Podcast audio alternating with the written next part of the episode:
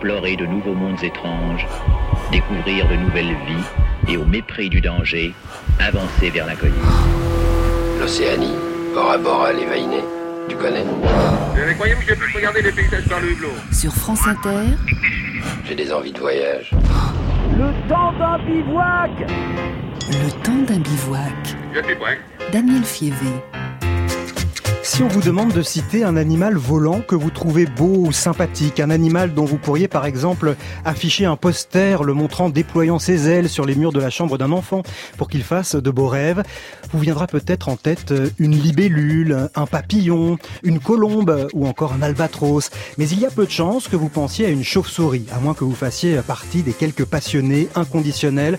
Pour la plupart d'entre nous, cet animal est associé à la nuit inquiétante, à l'obscurité des grottes, aux vampires. Il y a bien Batman, mais ce n'est pas le plus solaire des super-héros. Pourtant, les chauves-souris sont des êtres absolument fascinants, capables de prouesses incroyables, à faire pâlir le plus perfectionné des avions de chasse, et elles occupent une place bien plus utile que les dix avions dans les écosystèmes. Alors cet après-midi, nous allons oublier tous nos préjugés et partir bivouaquer au milieu des chauves-souris de France et d'ailleurs.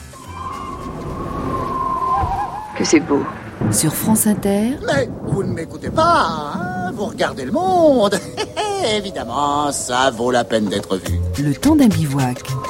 Bonjour et bienvenue dans notre bivouac et bonjour Laurent Tillon. Bonjour. Vous êtes chargé de mission en biodiversité à l'Office national des forêts. Vous avez publié Et si on écoutait la nature aux éditions Payot, un livre dans lequel vous consacrez un chapitre aux chauves-souris. Il faut dire que vous vous y intéressez depuis longtemps. Vous leur avez consacré votre thèse et nous sommes ravis de partir avec vous à la découverte de ces mammifères volants et de leurs prodigieuses capacités. Nous sommes en direct et les auditeurs peuvent vous adresser une question sur franceinter.fr ou la page Facebook du temps d'un bivouac.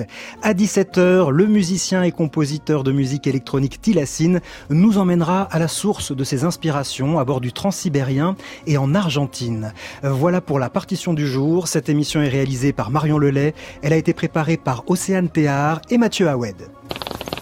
Alors là, on entend les sons émis par les chauves-souris, mais transformés par cette petite boîte. D'accord, c'est-à-dire qu'on transforme les ultrasons en sons audibles. Voilà, sinon on entend triche rien. un peu. On triche un tout petit peu.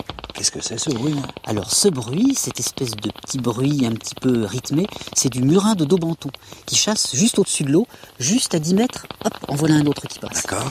Et juste derrière, c'est de la pipistrelle commune. Elles font pas le même bruit, hein Elles ne font pas le même bruit, chacune est sur une... On pourrait dire que c'est comme une radio.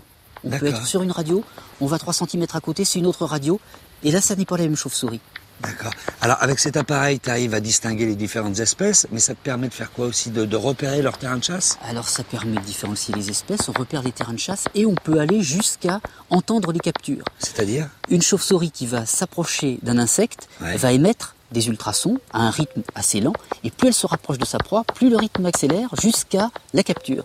Et quand elle a capturé la proie, la chauve-souris se tait parce qu'elle mâche. C'était euh, Laurent, Laurent Arthur, grand spécialiste des chauves-souris, en pleine séance d'écoute euh, de chauves-souris, il y a quelques années euh, en compagnie de Fred dans C'est pas sorcier. C'est très utile, hein, Laurent Tillon, Laurent peut en cacher un autre, c'est très utile, très utile Laurent Tillon, ce petit appareil dont disposent les scientifiques qui étudient les chauves-souris. Avec ça, vous entendez, vous accédez à l'inaudible pour l'oreille humaine. Ah, c'est même un appareil absolument indispensable. C'est des animaux qui sont effectivement nocturnes, qu'on ne voit jamais, et c'est très très difficile d'arriver à les étudier. Donc l'une des possibilités, c'est de faire confiance à l'écolocation qu'elles utilisent. Donc elles émettent des sons par la bouche euh, de manière très très puissante, très forte, de manière à ce qu'il puisse y avoir un écho qui leur serve après pour se repérer dans l'espace et et pourquoi pas repérer des proies. Donc nous, ce qu'on fait, c'est qu'on utilise des petits appareils qu'on appelle des détecteurs d'ultrasons qui permettent de capter les sons des chauves-souris qui sont dans l'ultrason, qui sont bien au-delà de 20 kHz. Notre capacité euh, euh, humaine euh, ne va pas au-delà de 20 kHz, et de les retraduire de manière à pouvoir identifier les espèces et puis comprendre plein de choses sur leur comportement. Vous vous souvenez de la première fois que vous êtes parti avec ce type d'appareil en pleine forêt, je crois que c'était en forêt de Rambouillet, et vous avez comme ça ouvert les portes d'un monde totalement inconnu. C'était il y a plus de 20 ans, en effet, et euh, j'étais euh, au bord d'une mare en forêt de Rambouillet, et c'était à une période où on démarrait l'étude des chauves-souris en forêt. Donc il fallait imaginer à la fois les techniques et les méthodes, et puis en même temps, euh, bah, on ne savait pas à quoi on allait, euh, on, allait être exposé et ce qu'on allait découvrir. Et, et, je me souviendrai toujours de cette soirée euh, parce que les impressions, je les découvrais, les impressions nocturnes, mmh. avec cet appareil et ces écouteurs sur les oreilles qui nous empêchaient d'avoir accès finalement à notre environnement sonore classique et puis quand on est en forêt, on a l'habitude d'y aller la journée avec des références sonores de journée, avec les oiseaux euh, qui chantent autour de nous, pourquoi pas des insectes, le bruissement euh, du vent dans les feuilles. Là, c'était quand même très différent euh, parce que du coup, on, avait cette traduction sonore très particulière des sons de chauve-souris comme ceux que qu'on vient d'entendre. Mmh. Alors, vous, vous êtes capable de les reconnaître au son. On peut tenter un petit test à l'aveugle. Voici quelques sons d'écolocation de chauve-souris qui ont été retranscrits, hein, on a compris, transposés pour être audible à notre oreille, puisque chaque chauve-souris émet dans une fréquence différente. Normalement, on doit pouvoir les, reconnaître. Allez, on essaye.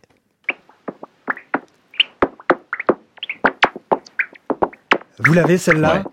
Oui, alors euh, pour expliquer aux, auditeurs, en fait, il y a plusieurs techniques qui permettent de le rendre audible, de rendre audible les sons de chauve-souris. Il y a une technique qui consiste à enregistrer les sons et puis le ralentir dix fois et là, pour le coup, ça devient dans la gamme audible. Une autre technique consiste à demander au détecteur d'émettre un signal à une certaine porteuse qui se soustrait au son émis par la chauve-souris elle-même. C'est le cas ici, c'est ce qu'on appelle l'hétérodine. Et là, c'est de l'écoute comme si on était en direct.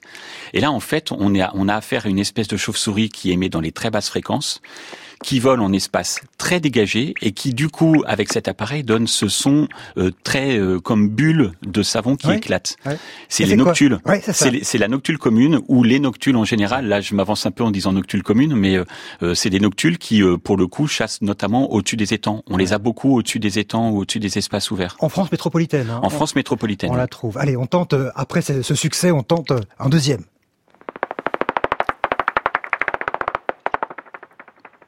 Alors ça, très probablement, on est euh, là aussi en mode hétérodine, donc euh, presque en direct, et c'est probablement un murin.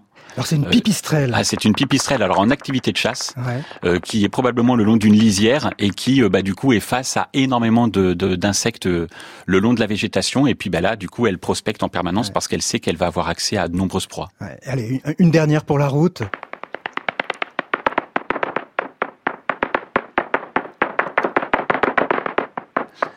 Alors, un... Ça, très probablement, c'est un grand murin ou un murin... Euh, molosse. Molosse, un molosse, molosse voilà, de Cestonie. Bon. Euh, alors celui-là, il est en Europe, mais je crois que les, les molosses, on en trouve aussi euh, en, Guyane, je crois. Hein. Alors, c'est pas les mêmes espèces qu'on trouve en Guyane, mais il y a effectivement... Le, le, le les molosses, c'est un grand groupe, c'est un vaste groupe. Hein.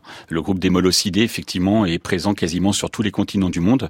Et on a donc essentiellement une espèce en Europe et sur le bassin euh, méditerranéen, donc le molosse de Cestonie, qui lui vole vraiment en plein ciel et niche en falaise, et puis euh, qu'on peut retrouver euh, avec certaines autres espèces de la même famille, donc notamment en Amérique du Sud, en grande quantité, mais aussi en, en Amérique du Nord.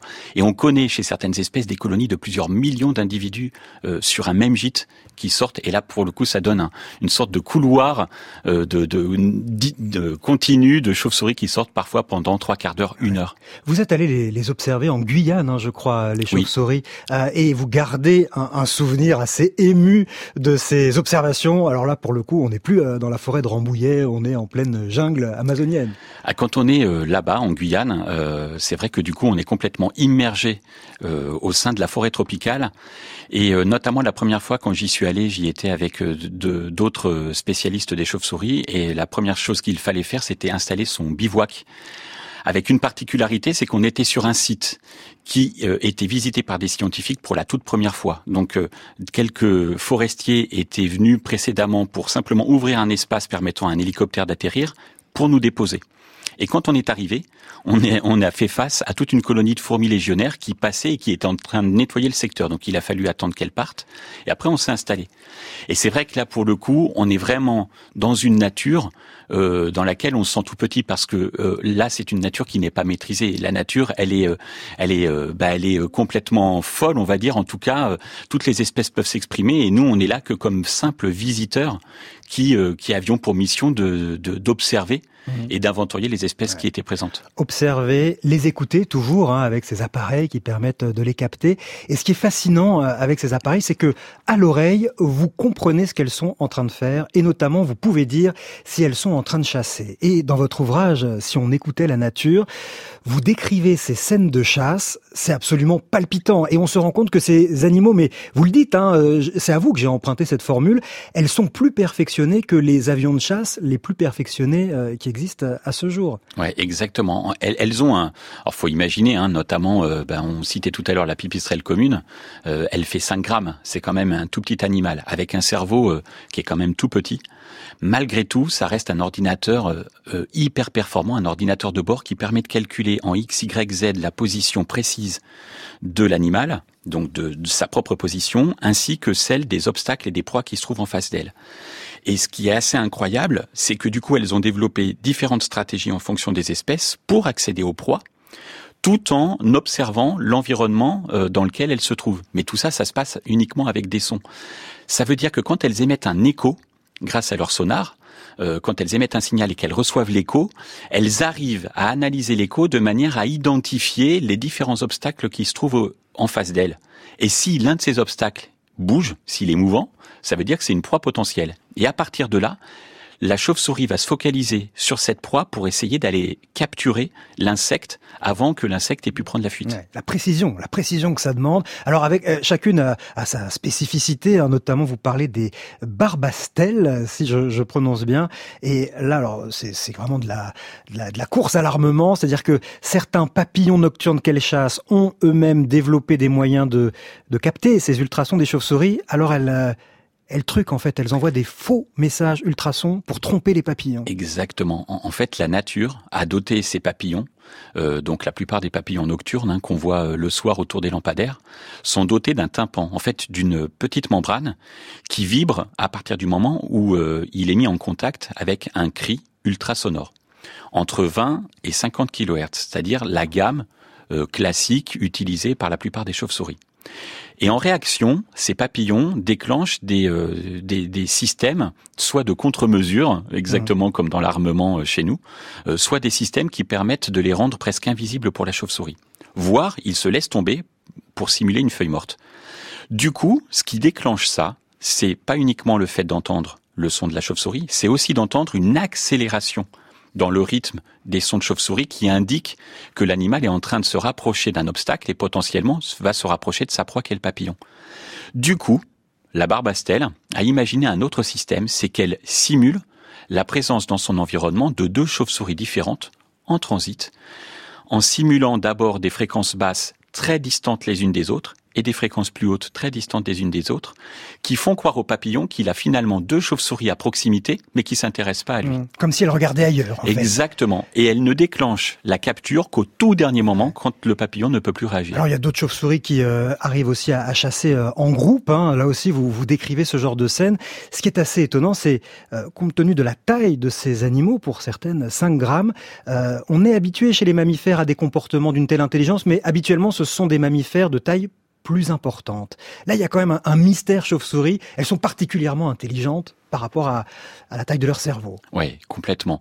Et, je vous citerai surtout un exemple, notamment que j'ai pu observer dans le cadre de ma thèse. Euh, on, a été confronté à un moment à plusieurs individus de murins de natéraire, donc une petite chauve-souris qui fait 8-9 grammes, qui est forestière, qu'on trouve partout dans toutes les forêts françaises, et qui euh, chassaient ensemble. Alors on a voulu vérifier le comportement, et effectivement, on a observé deux individus qui poussaient les proies euh, par leur système d'éco-sonar vers deux autres individus qui les attendaient, et toutes les quatre les ont enfermés. Ça fait penser à ce comportement de, des grands prédateurs qui, pour le coup, sont considérés comme très intelligents avec un gros cerveau, à savoir euh, les orques, les loups, par exemple, euh, les lions dans certains cas. Et, et c'était très perturbant justement pour ce petit animal avec un cerveau aussi aussi réduit. Alors il existe quand même des, des chauves-souris de grande taille. La plus grande d'entre elles, on la trouve aux Philippines. Elle, elle peut mesurer jusqu'à 1m70. 1m70 1m70 d'envergure. Elle fait, euh, elle, elle a la taille d'un lièvre quand elle est posée, donc euh, ça fait plusieurs kilos. Euh, pour le coup, c'est un animal assez impressionnant, mais qui lui ne mange que des fruits. que des fruits. La, la roussette géante, on la surnomme aussi le renard volant. Ça a la taille d'un renard avec des. Exactement, exactement.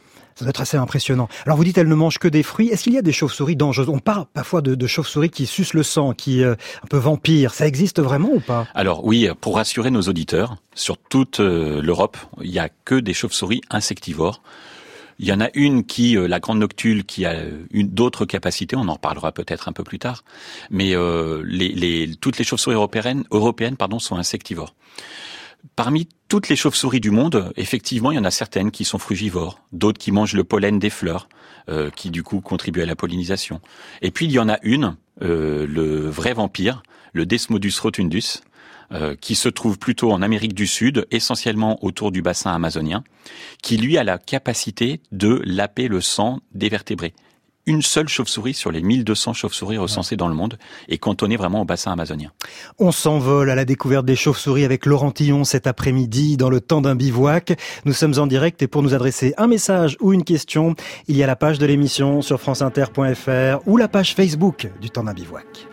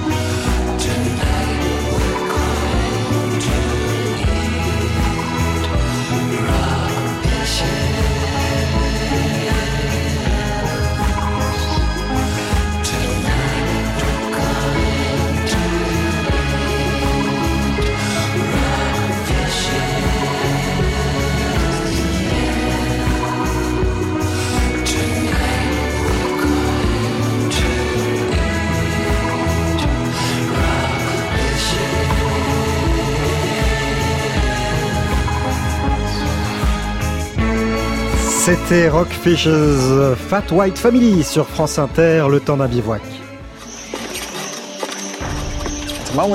Là, nous sommes à 18 mètres au-dessus de la forêt. De cette plateforme, on surplombe l'endroit où les chauves-souris se sont installées. La zone s'étend sur 400 mètres de ce côté, et de l'autre, c'est un peu en forme de boomerang, sur 600 mètres. C'est la forêt la plus dense du parc où les chauves-souris se rassemblent dans la journée. Vous voyez que cette zone n'est pas très grande. Pourtant, toute la population des roussettes qui vivent en Afrique se regroupe ici. Si vous venez ici vers 5 heures du soir, il y a 10 millions de chauves-souris collées les unes aux autres. Et donc ça fait énormément de bruit. De loin, on a l'impression d'être à côté d'une chute d'eau.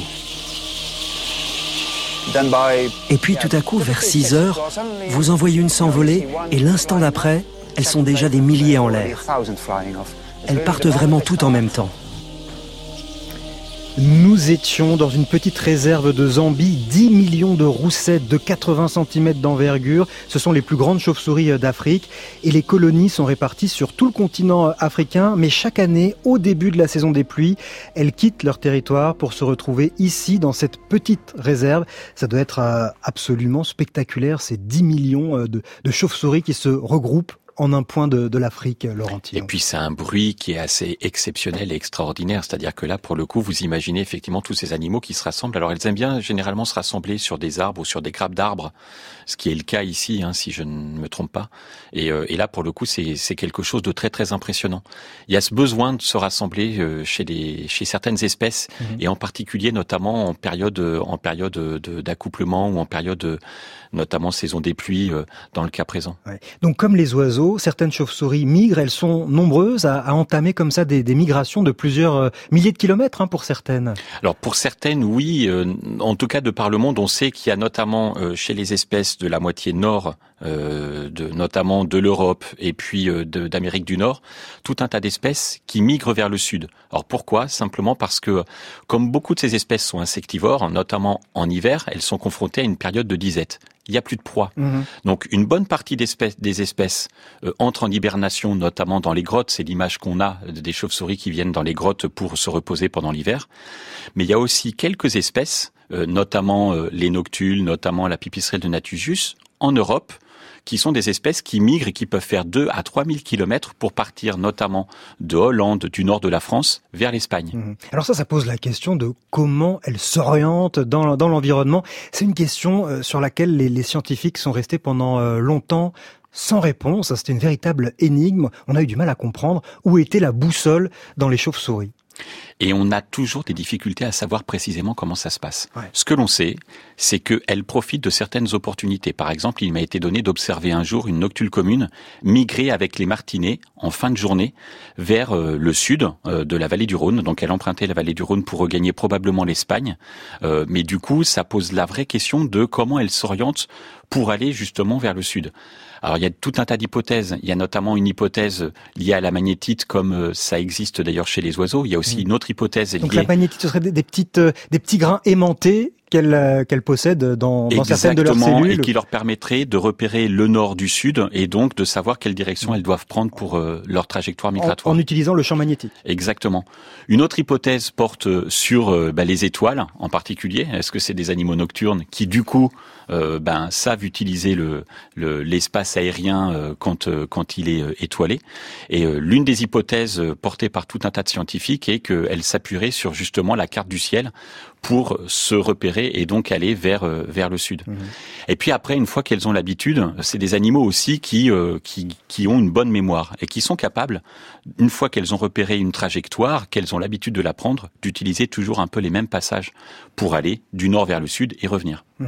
Alors vous avez euh, aussi euh, aimé observer ces chauves-souris parce qu'elles ont aussi des, des comportements sociaux euh, très intéressants, notamment, alors pas chez toutes, hein, mais chez le murin de Daubenton, des, des comportements de matriarcat, c'est-à-dire que c'est un petit peu les, les femelles qui se regroupent et qui ont le, le pouvoir.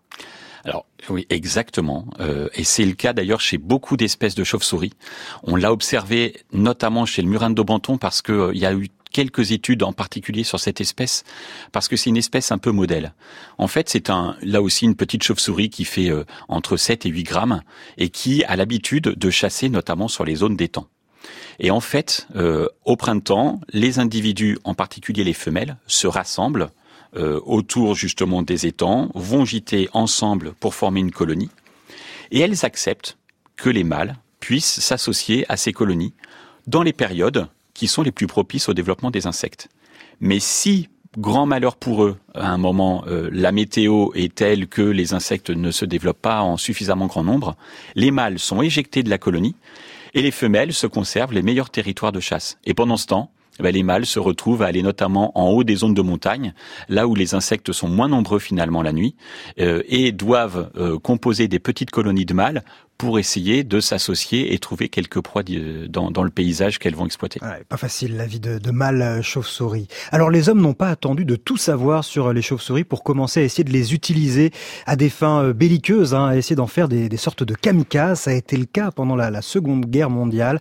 C'est ce que racontera un certain docteur Adams, un dentiste américain, dans ses mémoires quelques années après la Seconde Guerre mondiale.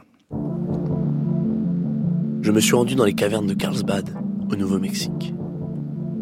Est-ce que ces millions de chauves-souris ne pourraient pas être placés dans des bombes incendiaires et lancés depuis des avions? Qu'est-ce qui pourrait être plus dévastateur qu'une telle attaque? Nous avons visité des centaines de caves et des centaines de mines. L'urgence était telle que nous conduisions jour et nuit? Le but était que les chauves-souris, qui recherchent un abri, se réfugient dans les structures et lâchent leur chargement à l'intérieur des bâtiments ennemis. Aujourd'hui, le président Roosevelt a accepté. Le projet des Bad Bombs est en marche. Ça n'est pas une blague. Hein. Il y a vraiment eu ce projet qui a été poussé assez loin des bad bombs, de faire des, chauves-souris kamikazes pour aller infiltrer euh, les bases euh, ennemies. Exactement. Le, leur idée, elle était assez simple, c'était de trouver des chauves-souris suffisamment importantes, suffisamment grosses pour supporter une petite charge. Et leur idée, c'était de les larguer sur le Japon. Donc, ils avaient prévu euh, des, des, obus dans lesquels ils avaient enfermé les chauves-souris dans des cages. Et l'idée, c'était que euh, bah, la, la, bombe euh, s'ouvre au moment où euh, les, les, animaux allaient survoler euh, certaines villes, certaines villes japonaises en particulier, euh, de manière à ce que les animaux se dispersent et entraînent plein de micros, de micros incendies un petit peu partout mmh. sur les sur ces villes-là. Et bien mal leur en a pris. En fait, ce qui s'est passé, c'est qu'ils ont préparé leur euh, dispositif et quelqu'un, un soldat, a mal fermé l'une des cages. Et certains animaux se sont échappés avec les microcharges sur elles. Ils n'ont pas réussi à les retrouver toutes et certaines se sont notamment positionnées et cachées euh, derrière des citernes du, du casernement. Des citernes d'essence Comment? Des citernes d'essence. Des citernes d'essence. Et bien sûr, elles ont explosé. Ça a dévasté la moitié euh, de la caserne. Et du coup, ça a remis pas mal en question leur ouais. volonté d'utiliser ce type de dispositif. Ce qu'ils n'avaient pas anticipé, c'est notamment le côté grégaire de ces animaux. En fait, elles se sont rassemblées à certains endroits plutôt frais. Euh, et du coup, ce qui s'est passé, c'est que elles, un, elles étaient inaccessibles. Et deux, bah, quand euh, elles ont explosé, elles étaient tellement nombreuses que les, les, les dispositifs en place n'ont pas pu résister. Pauvre bête. Finalement, l'idée ne sera jamais utilisée hein, sur le terrain. Il faut dire que la bombe atomique a renvoyé définitivement les, les chauves-souris dans leur grotte. Allez, dans un instant, suite de notre bivouac à la découverte des chauves-souris en compagnie du naturaliste Laurent Tillon, auquel vous pouvez adresser vos questions sur franceinter.fr ou notre page Facebook. Le temps d'un bivouac. Sur France Inter, Daniel Fievé. Une chauve-souris aimait un parapluie, un grand parapluie noir découpé dans la nuit, par goût du désespoir, car tout glissait sur lui. Une chauve-souris aimait un parapluie, aimait un parapluie. Elle marchait au radar, le sommeil l'avait fui. Elle voulait se mettre à boire, se jeter au fond d'un puits. Une chauve-souris aimait un parapluie, un grand parapluie noir découpé dans la nuit, découpé dans la nuit. Sans jamais s'émouvoir pour cette chauve-souris, le grand parapluie noir sortait de son étui. Il prenait sous son aile soin d'une belle de nuit qui boulevard Saint-Marcel le nourrissait de pluie.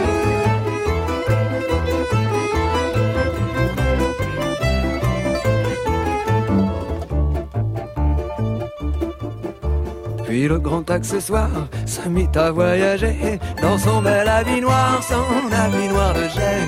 Après les palabres pour faire un peu d'osier, un avaleur de sabre le mit dans son gosier, le mit dans son gosier.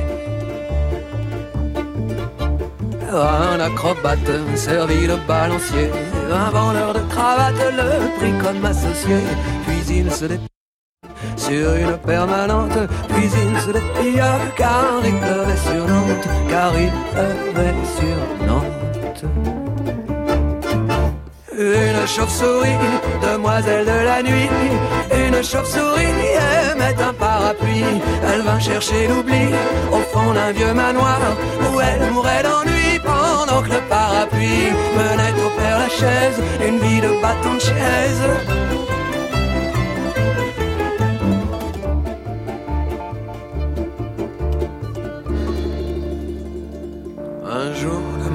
Un jour de mauvais temps, un brusque coup de vent lui mit les pieds devant. On le laissa pour mort dans quelques caniveaux. On le laissa pour mort avec le mec dans l'eau, avec le mec En voyant son squelette qui faisait sa toilette parmi les détritus et les denrées foutues. C'est la chance qui me sourit, et voilà la chauve-souris. Je le croyais perdu, le manche est revenu, le manche est revenu. Riant comme une baleine, pleurant comme une madeleine, une chauve-souris aimait un parapluie. Allèrent se dire oui dans le grenier de la mairie. Une chauve-souris aimait un parapluie. Une chauve-souris aimait un parapluie. Une chauve-souris aimait un parapluie. La chauve-souris, Thomas Fersen sur France Inter. Il faut bien regarder toutes les anfractuosités. hein. En fait, un espace d'un centimètre, ça peut être suffisant pour, euh, pour qu'elle vienne se loger l'hiver. Ah, il y a une bête là. Bien joué Maxime, t'as vraiment un œil de lynx. Donc on est plutôt sur une petite espèce là. Petite espèce, museau rose, ventre euh, gris sale. C'est un murin daubenton. Ici sur cette cavité là, chaque hiver on a à peu près 300 individus qui viennent hiberner.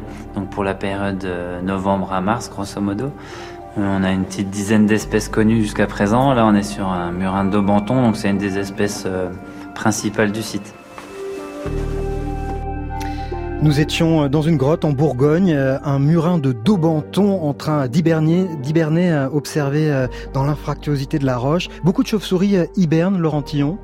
La plupart des chauves-souris européennes hibernent euh, parce que justement c'est le moyen qu'elles ont trouvé de lutter contre le bah, la- la- l'absence d'insectes. Mais on s'est rendu compte, notamment suite à une étude qui a été menée par des Nord-Américains, qu'elles hibernaient pas toutes. Elles hibernaient pas toutes euh, totalement.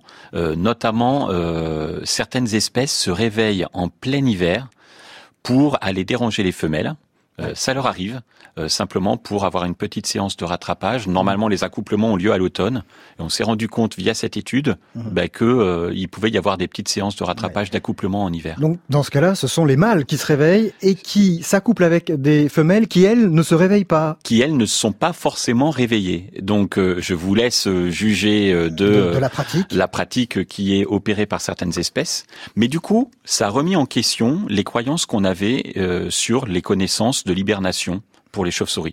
S'il y avait bien un sujet il y a un peu plus de 20 ans qu'on pensait maîtriser dans le milieu des, des, des- des spécialistes des chauves-souris, c'était l'hibernation. Et du coup, on a étudié d'autres espèces, notamment les rhinolophes, et on s'est rendu compte que les rhinolophes ne pouvaient pas accumuler des graisses comme les autres espèces. Donc les rhinolophes, il y a trois espèces en, en France, et du coup, ces espèces sont obligées euh, de se réveiller assez régulièrement en- pour profiter des quelques proies disponibles dans le milieu. Mais je croyais que la, la consigne était quand même de, de dire euh, à- aux auditeurs, par exemple, que lorsque l'on trouve des chauves-souris en hibernation, de ne pas les réveiller parce que euh, ça risquerait justement de faire remonter leur euh, métabolisme et comme elles n'ont rien à manger, finalement, elles risquent euh, ensuite de, de, de mourir de, de fatigue. Ça reste une consigne à donner ou c'est Ce qui est très important, euh, effectivement, c'est de bien considérer qu'une chauve-souris, quand elle est en hibernation, tout son, son corps est au ralenti. Il y a une, il y a la production uniquement d'une respiration toutes les 30 minutes. c'est quelque chose. Enfin, l'animal se met à un rythme tellement lent que le moindre réveil est très coûteux en énergie. Quand on provoque une, une, un réveil chez une chauve-souris en hibernation, on lui fait consommer 30% de toute l'énergie qu'elle avait prévue pour passer tout l'hiver. Voilà.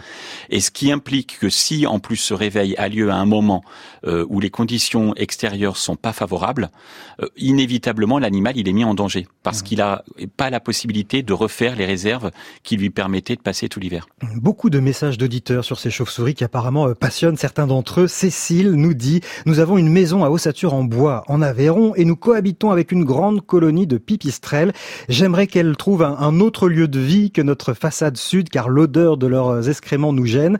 Si vous avez des conseils, car je sais qu'elles sont très utiles. Voilà, on veut les protéger, mais pas forcément les avoir juste en cohabitation. Alors, il m'est arrivé d'être confronté à quelques cas de gens, effectivement, qui avaient des chauves-souris chez eux et qui faisaient des grosses salissures euh, à tel point que les odeurs devenaient difficiles à accepter au, sein de l'habitation. Euh, dans ce genre de situation, euh, effectivement, c'est pas facile de composer avec. Il faut essayer de euh, trouver des solutions pour permettre aux chauves-souris de s'installer à un autre endroit dans la maison. Mais en même temps, j'ai aussi été euh, confronté à des situations de gens qui habitaient notamment dans un espace un peu boisé, au bord d'une rivière, et qui, au départ, voulaient se débarrasser de ces chauves-souris qui faisaient des salissures. Et puis, assez vite, au cours de la discussion, ils se sont rendus compte que si on les en débarrassait, ils allaient être confrontés à un autre problème, celui du moustique et de l'impossibilité de profiter de leur terrasse le soir. Donc c'est un peu le compromis, c'est euh, quelle est notre capacité à accepter la nature chez soi et les chauves-souris sont un bon exemple en la matière. Pierre vous demande, y a-t-il des chauves-souris partout en France ou seulement dans certaines régions? Ici, en Beauce, nous dit Pierre, nous n'en rencontrons pas. Alors c'est pas complètement vrai. En fait, euh, il y a notamment des études assez récentes euh, pour euh, pour tout un tas de cadres, notamment d'aménagement, qui ont amené des naturalistes dans le cadre d'études qui étaient obligatoires pour faire ces aménagements à réaliser des inventaires et des écoutes nocturnes. Et c'est vrai qu'il y a 20 ans, quand on demandait à des spécialistes, il y avait des chauves-souris, notamment dans des grandes zones agricoles comme la Beauce ou l'Abri ou, la Champagne, euh, on avait tendance à se dire, oulala, attention, euh, c'est des endroits qui sont absolument désertiques pour ces animaux. Et finalement, on s'est rendu compte qu'il pouvait y avoir plusieurs espèces, même en Beauce, qui, euh, bah, du coup, utilisent cet espace. Et notamment certaines espèces comme les noctules, ben, traversent la Beauce pour, pour euh, passer euh, de, la, de la zone nord de la France vers le sud. Donc finalement, il y a des chauves-souris absolument partout. Encore faut-il savoir les, les voir, hein, parce que c'est la nuit, forcément, euh, c'est moins facile. Déjà, on dort, et puis ensuite, on les voit moins facilement. C'est la nuit, et puis pour le cas des noctules dont je parlais, c'est en hauteur, c'est à plus de 100 mètres de hauteur. Mmh. Laurent Tillon, votre ouvrage chez Payot s'intitule Et si on écoutait la nature? Alors c'est ce que nous allons faire tout de suite avec Hugo Struna qui nous y invite euh, chaque semaine à écouter euh, la nature. Il vient de nous rejoindre. Bonjour Hugo. Bonjour Daniel. Vous êtes euh, journaliste à Viginature, programme de sciences participatives du Muséum national d'histoire naturelle de Paris. Et comme toutes les semaines, vous allez nous plonger dans les sons de nature qu'étudient les scientifiques du muséum. Aujourd'hui, direction la Guyane.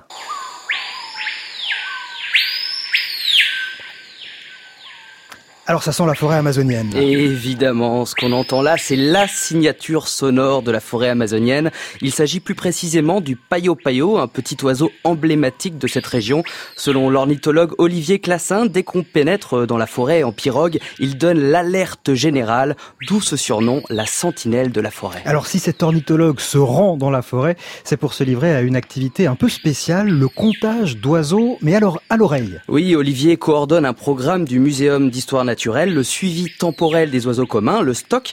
L'idée, c'est de demander à des bénévoles de se rendre tous les ans sur le terrain, à la même période et au même endroit pour compter les oiseaux.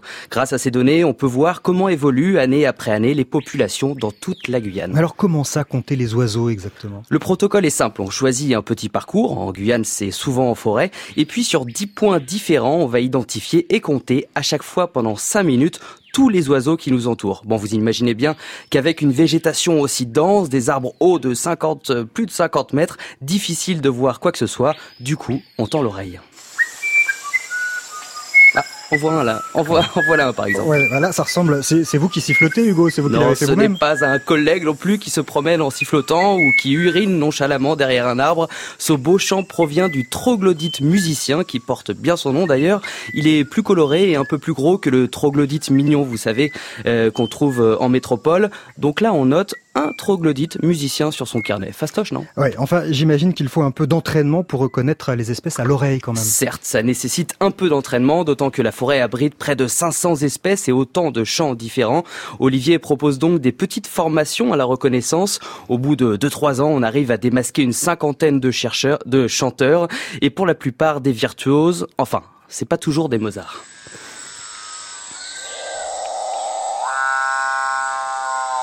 Bon alors là, on dirait un peu un, un croisement entre un chacal et une tronçonneuse. Oui, d'après Olivier, en pleine forêt, c'est même assez effrayant. On a effectivement l'impression euh, qu'un félin rôde autour de nous, alors qu'on a affaire à une coracine chauve, un oiseau. Ah, c'est un oiseau, c'est un oiseau qui Tout fait ça. à fait, c'est un oiseau, la coracine chauve, au physique euh, assez étrange, disons-le, une tête dénudée, une peau bleu-gris et des plumes brunes. Entre le vautour et le corbeau, allez voir, je l'ai publié, j'ai publié une photo sur euh, la page du temps d'un bivouac. Euh, mais c'est une des voix les plus extraordinaires de toute l'Amazonie. Oui, et là, on entend une espèce à la fois, mais j'imagine que parfois ça doit être la véritable cacophonie quand toutes les espèces euh, donnent de la voix. Eh bien en fait pas vraiment parce que chaque espèce occupe un espace sonore particulier, une fréquence ou alors un moment de la journée, mais parfois en effet on assiste là à un phénomène fascinant, une ronde de petits passereaux. Alors une ronde, c'est une bande d'oiseaux d'espèces différentes qui passent toute leur vie ensemble, 24 heures sur 24. L'objectif, c'est de s'associer pour défendre un territoire, mais aussi pour trouver à manger. Et alors, ça braille, hein, imaginez pour compter tout ça. Ah, attention, là, on arrête de rigoler. Voici le chef de la ronde, le Batara cendré, qui sonne la fin de la récréation. Allez, tout le monde doit se regrouper autour de lui. Mais pourquoi? Qu'est-ce qui se passe? Alors souvent, ce cri de rassemblement annonce un danger, l'approche d'une ronde rivale, par exemple. C'est bien organisé, hein, pendant que les autres espèces cherchent de la nourriture, le Batara, lui, surveille les alentours et assure la protection du groupe. Mais il lui arrive aussi de ne pas être très honnête et d'abuser de son pouvoir. Vous savez ce qu'il fait, le Batara? Il clame de fausses alertes pour effrayer les membres de sa ronde et chipper leur repas. On parle de kleptoparasitisme, c'est vraiment pas glorieux. Ouais, le Batara cendré, donc c'est c'est le chef de la forêt. Et à quoi, et à quoi servent donc les données envoyées par les, les bénévoles dans, dans le cadre du stock? L'abondance des euh, oiseaux est un bon indicateur de l'état de santé d'un milieu. On voit que la déforestation, leur paillage clandestin, l'agriculture intensive a un, a un effet négatif sur l'abondance des oiseaux en Guyane, donc sur la biodiversité. Le stock permet aussi de mesurer l'efficacité des actions de conservation. Voilà, si vous voulez aussi aider les chercheurs en comptant les oiseaux, allez vous renseigner sur le site viginature.fr, rubrique stock, un observatoire qui existe aussi en métropole avec d'autres oiseaux évidemment. Et on va mettre un lien, bien sûr, sur la page du temps d'un bivouac vers le site Viginature. Merci, Hugo Struna. Et à la semaine prochaine. Laurent Tillon, l'étude des, des oiseaux et des chauves-souris peut se faire avec euh, les mêmes méthodes que pour euh, pour euh, pour les oiseaux. Vous avez vous avez un peu travaillé sur les deux vous-même. Alors j'ai travaillé un petit peu sur les deux. On n'utilise pas tout à fait les mêmes méthodes. Il y a un outil qui est commun, c'est l'oreille, euh, puisqu'effectivement, comme le précisait Hugo, euh, dans, le cadre des suivis qu'on peut faire sur les oiseaux, l'oreille est indispensable pour les chauves-souris aussi, mais avec l'intermédiaire d'un détecteur. Euh, la différence qui- qu'il y a entre les deux techniques, euh, malgré tout, c'est que quand un oiseau émet un cri ou un chant, c'est avec une fonction territoriale et de communication avec les congénères.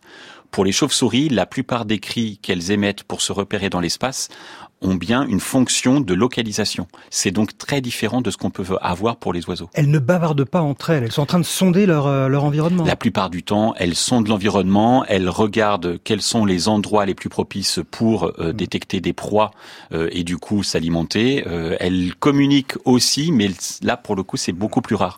La, la chronique d'Hugo, ça a dû vous replonger quand même dans vos euh, dans vos excursions euh, en Guyane. hein. Et en particulier le payo payo, parce Ouais. que le payo payo, euh, faut pour, pour tout expliquer, je l'ai entendu la première fois avec Olivier Classens. Justement, on était en mission euh, sur euh, le massif du Lucifer des coups des coups en inventaire, et, euh, et du coup lui s'occupait des oiseaux pendant que nous on s'occupait des chauves-souris. Alors c'est c'est des bons souvenirs. C'est des très très bons souvenirs. D'ailleurs, je lui passe le bonjour. Vous allez répondre dans un instant, Laurent Tillon, aux questions des auditeurs du Tantin Bivouac qui sont arrivés pour vous sur franceinter.fr ou la page Facebook.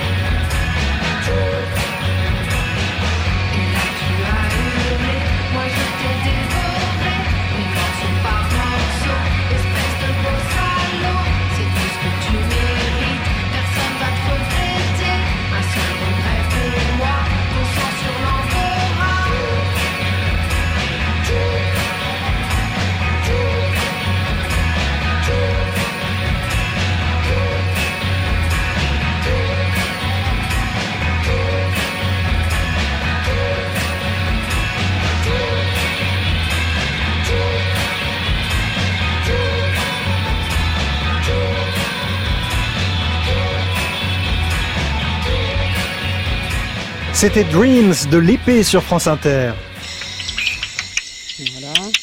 Et là, par exemple, je pense que c'est de la brachyphylla, comme des grands coups de marteau.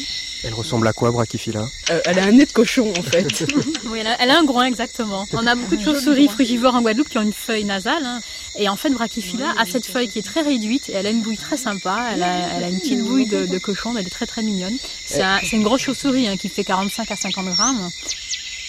Et la noctilio qu'elle a entendu tout à l'heure, noctilion pêcheur, c'est une chauve-souris, c'est la plus grande chauve-souris euh, de la Guadeloupe, hein, qui fait quasiment 70 euh, cm d'envergure et qui pêche des poissons ben, dans ces milieux de mangroves, forêts marécageuses, mais aussi euh, au-dessus des mares. C'est le remous du poisson en surface ah qu'elle détecte grâce à son sonar. Noctilio, vous imaginez un dog allemand, l'air légèrement abattu, les oreilles coupées en pointe et l'air pas très très intelligent avec de très grandes babines. bah dis donc, c'est une très belle chauve-souris, c'est une, chauve-souris magnifique qui a une couleur rousse euh, extra, qui est une, une, très très belle, euh, très belle bête. Et une odeur épouvantable. non, une odeur de poisson rance un peu. Béatrice Ibéné, vétérinaire et spécialiste des chauves-souris de Guadeloupe. Nous étions pas loin de, Pointe-à-Pitre. Il y a de, de, belles espèces de chauves-souris en Guadeloupe, Laurent Tillon? Il y a de très belles espèces qui euh, font partie d'autres groupes, d'autres familles de chauves-souris par rapport à celles qu'on a en Europe. Alors on retrouve les mêmes, notamment la grande famille des Vespertilionidae dans lequel on trouve les murins, les noctules, euh, les sérotines et les pipistrelles. Donc il, la Guadeloupe, comme la Martinique ou la Guyane d'ailleurs, bénéficient de, de, la présence de cette famille-là, mais il y a aussi une grande famille, la famille des Philostomidés, mmh. euh, qui euh, présente des particularités morphologiques assez exceptionnelles et extraordinaires. Et notamment le noctilion pêcheur en fait partie. Et, il, et en fait, chaque espèce est vraiment adaptée à une technique de chasse et à son environnement. Ouais. Alors les espèces sont nombreuses, on voit toute la diversité en taille, en technique euh, de chasse. Euh, Est-ce qu'elles sont euh, en forme, ces espèces? Est-ce que beaucoup sont menacées? Quelle menace pèse sur elles aujourd'hui? J'aurais deux messages. Euh, le premier message, c'est que on s'est effectivement rendu compte euh, après les années 70-80, pour tout un tas de raisons liées à l'aménagement du territoire, euh, l'urbanisation galopante, la multiplication des infrastructures linéaires de transport qui impactent les corridors et les couloirs de vol des espèces, l'utilisation de pesticides et d'insecticides à partir du moment où on réduit la quantité d'insectes dans nos paysages, oui. inévitablement on affecte les prédateurs. On rappelle que toutes les chauves-souris qui vivent en Europe se nourrissent d'insectes. Exactement, toutes les espèces sont insectivores euh, et, et, peuvent manger, pour ne citer qu'un exemple, hein, la pipistrelle commune mange entre 600 et 1000 moustiques par nuit. Donc vous imaginez effectivement le pouvoir de prédation de ces espèces. Donc il y a eu tout un tas de raisons qui ont affecté les espèces et en particulier les plus spécialistes, comme les rhinolophes par exemple, ou, ou d'autres espèces comme le grand murin ou le murin rayé chancré. Et dans les années 90, se sont multipliées des mesures de conservation qui ont permis la restauration de ces espèces. Mais aujourd'hui, on constate que d'autres espèces, malheureusement, se cassent la figure, mmh. Notamment les noctules, les pipistrelles. Nathalie vous demande que pensez-vous des abris à chauves-souris à poser sur les façades ou dans les arbres? Alors, c'est des mesures qui sont euh, de plus en plus euh, utilisées et proposées, notamment euh, effectivement en façade. Alors c'est plutôt une bonne idée parce qu'on propose des loges particulières qui peuvent servir de transit pour quelques individus qui iraient d'un gîte à un autre entre l'été et l'hiver. Les gîtes qu'on utilise dans les arbres, malheureusement, sont souvent utilisés pour compenser l'abattage d'arbres qui étaient propices à l'accueil des chauves-souris. Malheureusement, ça marche pas pour la simple et bonne raison que si occasionnellement on peut voir des individus, euh, simplement les espèces qui étaient dans les arbres sont pas les mêmes que celles qu'on va retrouver dans les nichoirs. Annie nous a laissé cette question peut-on faire un élevage de chauves-souris? Ah, Malheureusement, non. Si ça existait, notamment les les gens qui sont embêtés par les moustiques en profiteraient. La seule chose qu'on peut faire, c'est justement leur proposer des gîtes dans nos maisons, leur proposer des espaces pour euh, leur permettre de s'abriter, voire quand il y a des vieux arbres à proximité, eh ben les maintenir plutôt que de les abattre dès qu'une branche commence à mourir. Jean-Paul, le changement climatique va-t-il influencer les populations de chauves-souris? On parlait de ces migrations, de ces, phases d'hibernation. Est-ce que tout ça va être perturbé par euh, le changement climatique? Alors notamment une espèce, la pipistrelle de Cule, qui est une espèce plutôt méditerranéenne et qui est en train de regagner maintenant euh, les Hauts-de-France euh, au profit et au bénéfice du changement climatique et du réchauffement global. Ce qu'on imagine aussi, c'est que certaines espèces migratrices ne migreront plus, ne migreront plus simplement parce que des insectes continueront à perdurer en période hivernale. Donc s'il y a des proies, les prédateurs pourront rester. Encore quelques questions d'auditeurs parce qu'elles sont vraiment très nombreuses, alors je voudrais euh, pouvoir vous en poser un maximum. Guillaume vous dit, j'ai entendu dire que l'on pouvait trouver des chauves-souris même au cœur de Paris. Où se cachent-elles dans la capitale? Alors ça a été une grande surprise, notamment on a été amené à travailler euh, sur le bois de Vincennes, le bois de Boulogne, et là on s'est rendu compte qu'il y avait plus de 10 espèces de chauves-souris. 11 pour être précis.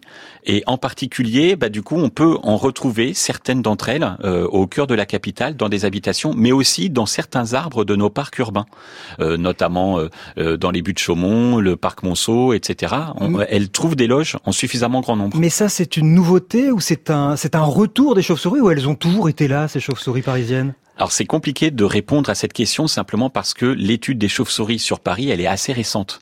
Donc on ne sait pas quelle est la part de découverte, euh, bah, du coup nouvelle de choses qui existaient auparavant ou de reconquête de la biodiversité dans Paris.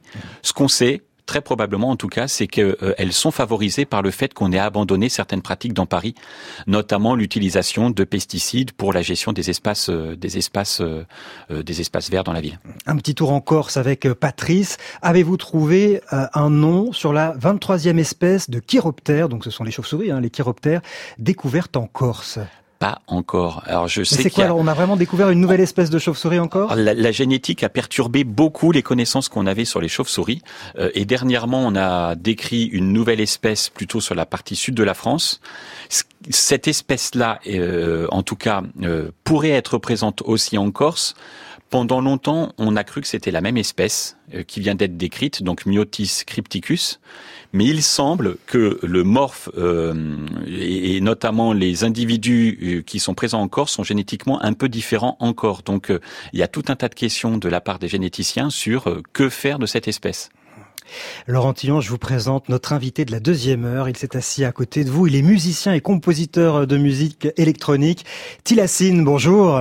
Bonjour. Soyez le bienvenu. Alors, vous êtes allé chercher l'inspiration euh, en voyageant hein, dans le transsibérien, mais aussi en Argentine. Vous allez euh, nous raconter euh, vos voyages et puis comment vous travaillez sur le terrain. Mais avant, je voudrais avoir votre votre avis sur les sons qu'on a écoutés dans cette émission, des sons de chauve-souris transposés. Est-ce qu'ils pourraient vous inspirer une composition? On en écoute quelques-uns. C'est génial, c'est rythmique en plus. Bah oui, c'est ça. Alors, ça, ça, pourrait être l'objet d'une d'une composition. Si vous voulez, on a des CD entiers. Ah bah, de... Moi, je récupère. Hein. Ah bah, je écoutez, preneur, Voilà. Alors, on va apprendre un peu plus en détail comment vous vous travaillez dans la suite de cette émission. Merci à vous, euh, Laurent Tillon, de nous avoir euh, emmené bivouaquer au milieu de ces chauves-souris. Je suis sûr qu'on en a moins peur après vous avoir entendu euh, pendant. J'espère vivement. Pendant une heure. Et puis, on peut lire votre votre ouvrage. Et si on écoutait la nature aux éditions Payot et Tilacine. À tout de suite.